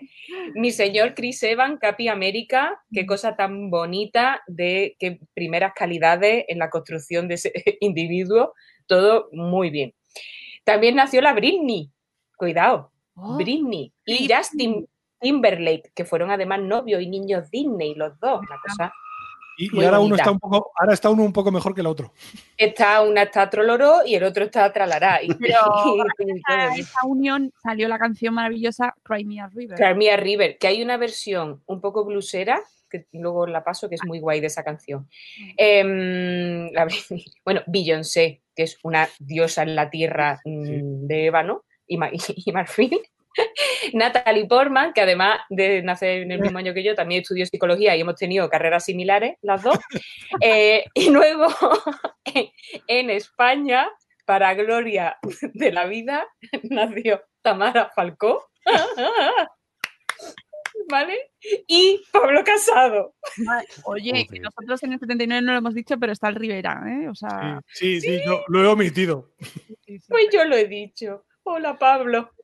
Qué buen año. Bueno, pues yo traigo tres y con el primero además me han comparado muchas, pero que muchas ocasiones. No sé por qué, pero siempre me decían, pues está más gordo que tú, pues está más delgado que tú. Pues... Y es el famoso Kiko Rivera, Paquirrín, el hijo del torero y la folclórica. ¿Por qué te han comparado con él? Siempre me decía mi madre, pues este nació cuando tú, no sé qué, pues ahora está más gordo que tú. Pues... Y yo, pues no sé, y ahora últimamente me viene bien porque está más calvo que yo, pero se ha hecho una operación de estómago y está más delgado que yo. Bueno, en fin. Eh, otro... A medida de tu vida. Yo creo que ahí es donde empezó Jorge a gestar el, el, odio por las comparaciones de la gente que nace en el mismo año y se ha vengado ahora. Otro que nació un poquito más adelante, el 14 de mayo, fue el señor Mark Zuckerberg, el ah, famoso creador de Facebook. También tenemos los mismos números en cuanto al tema bancario. Y eh, otro español, en este caso director de cine, actor, eh, eh, que es uno de los Javis, que es Javier Ambrosi, el 24 de junio. ¿Tú tienes la misma edad que el Ambrosi? Sí. Por favor, Perdóname, pero eres mucho más moderna que tú. Sí, ahí sí te doy toda la razón. Y eso es a lo que yo me refería. Yo, no sé, a ese señor le diría, por favor, señor, que ya tiene usted 36 años. Pero bueno. Oye, pero estamos asentados en, su, en sus cosas. No para de producir y de crear. Bueno. Iñaki, por favor, cierra este gran capítulo con.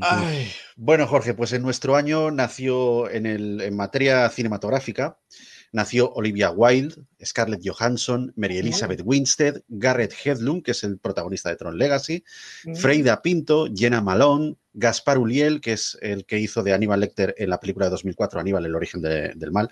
Es un modelo y actor, me cae muy bien este tío. Paul Dano, Theo James, que es el protagonista de la saga esta de Divergente, Finn Withrock, que sale en American eh, Horror Story, una serie muy buena, por cierto. En materia de música tenemos que nacieron eh, Avril Lavigne, Katy Perry y Calvin Harris en este año, en el 84.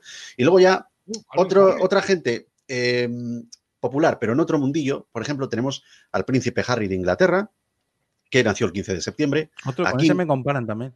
También. no me extraña. A Kim Jong-un, eh, con ese no. con eso no te, no salimos ganando, ¿eh? Bueno. bueno, ese, ese año también nació Andrés Iniesta. Mm. Y eh, nacieron Sofidi, Brian Benson, Daisy Marie, Verónica Simon y Chrissy Lynn. Y no sé por qué te ríes, Jorge. por, por que había que decirlo. Su spot de helados. Qué gran actor.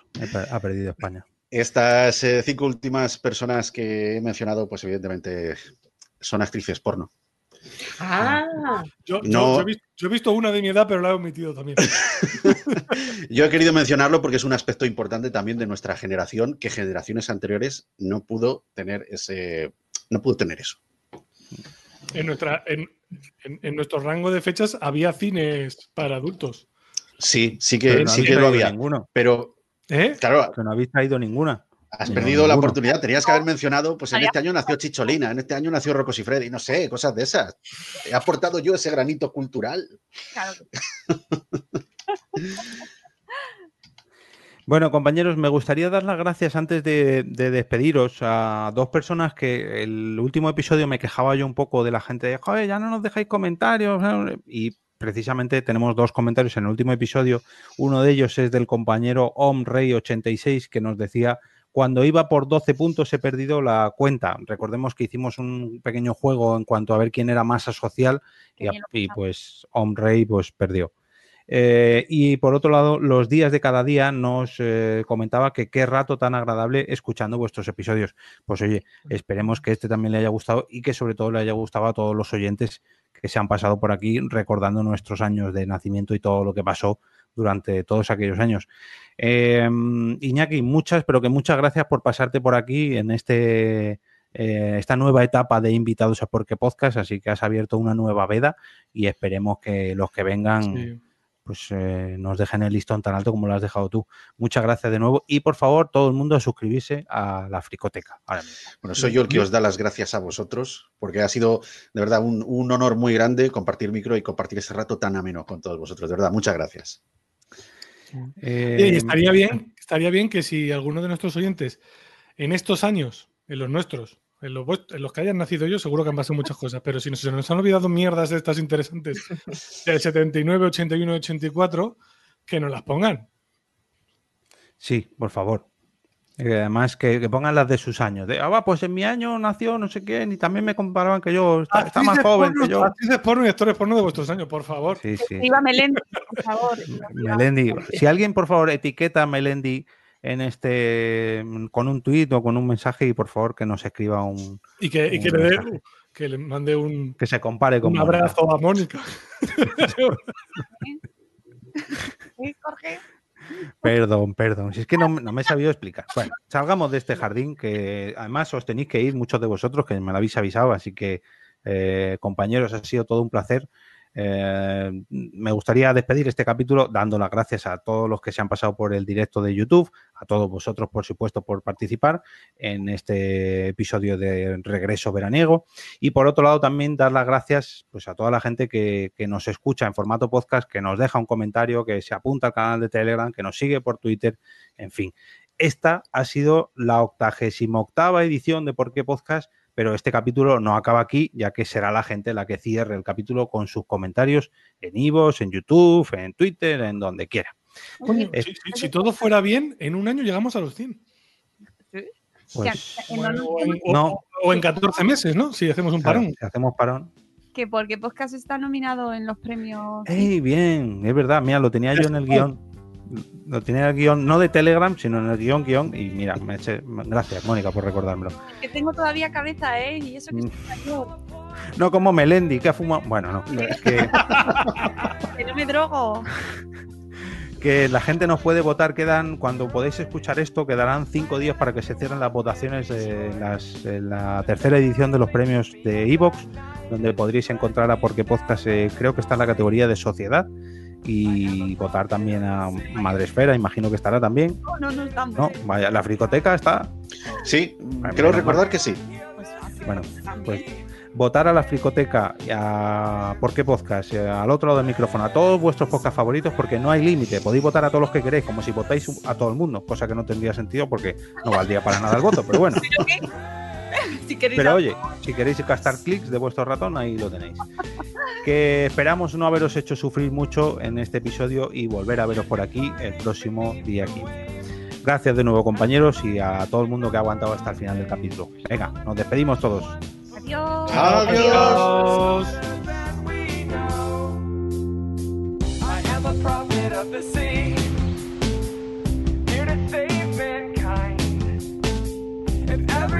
here listens to me, we may yet survive.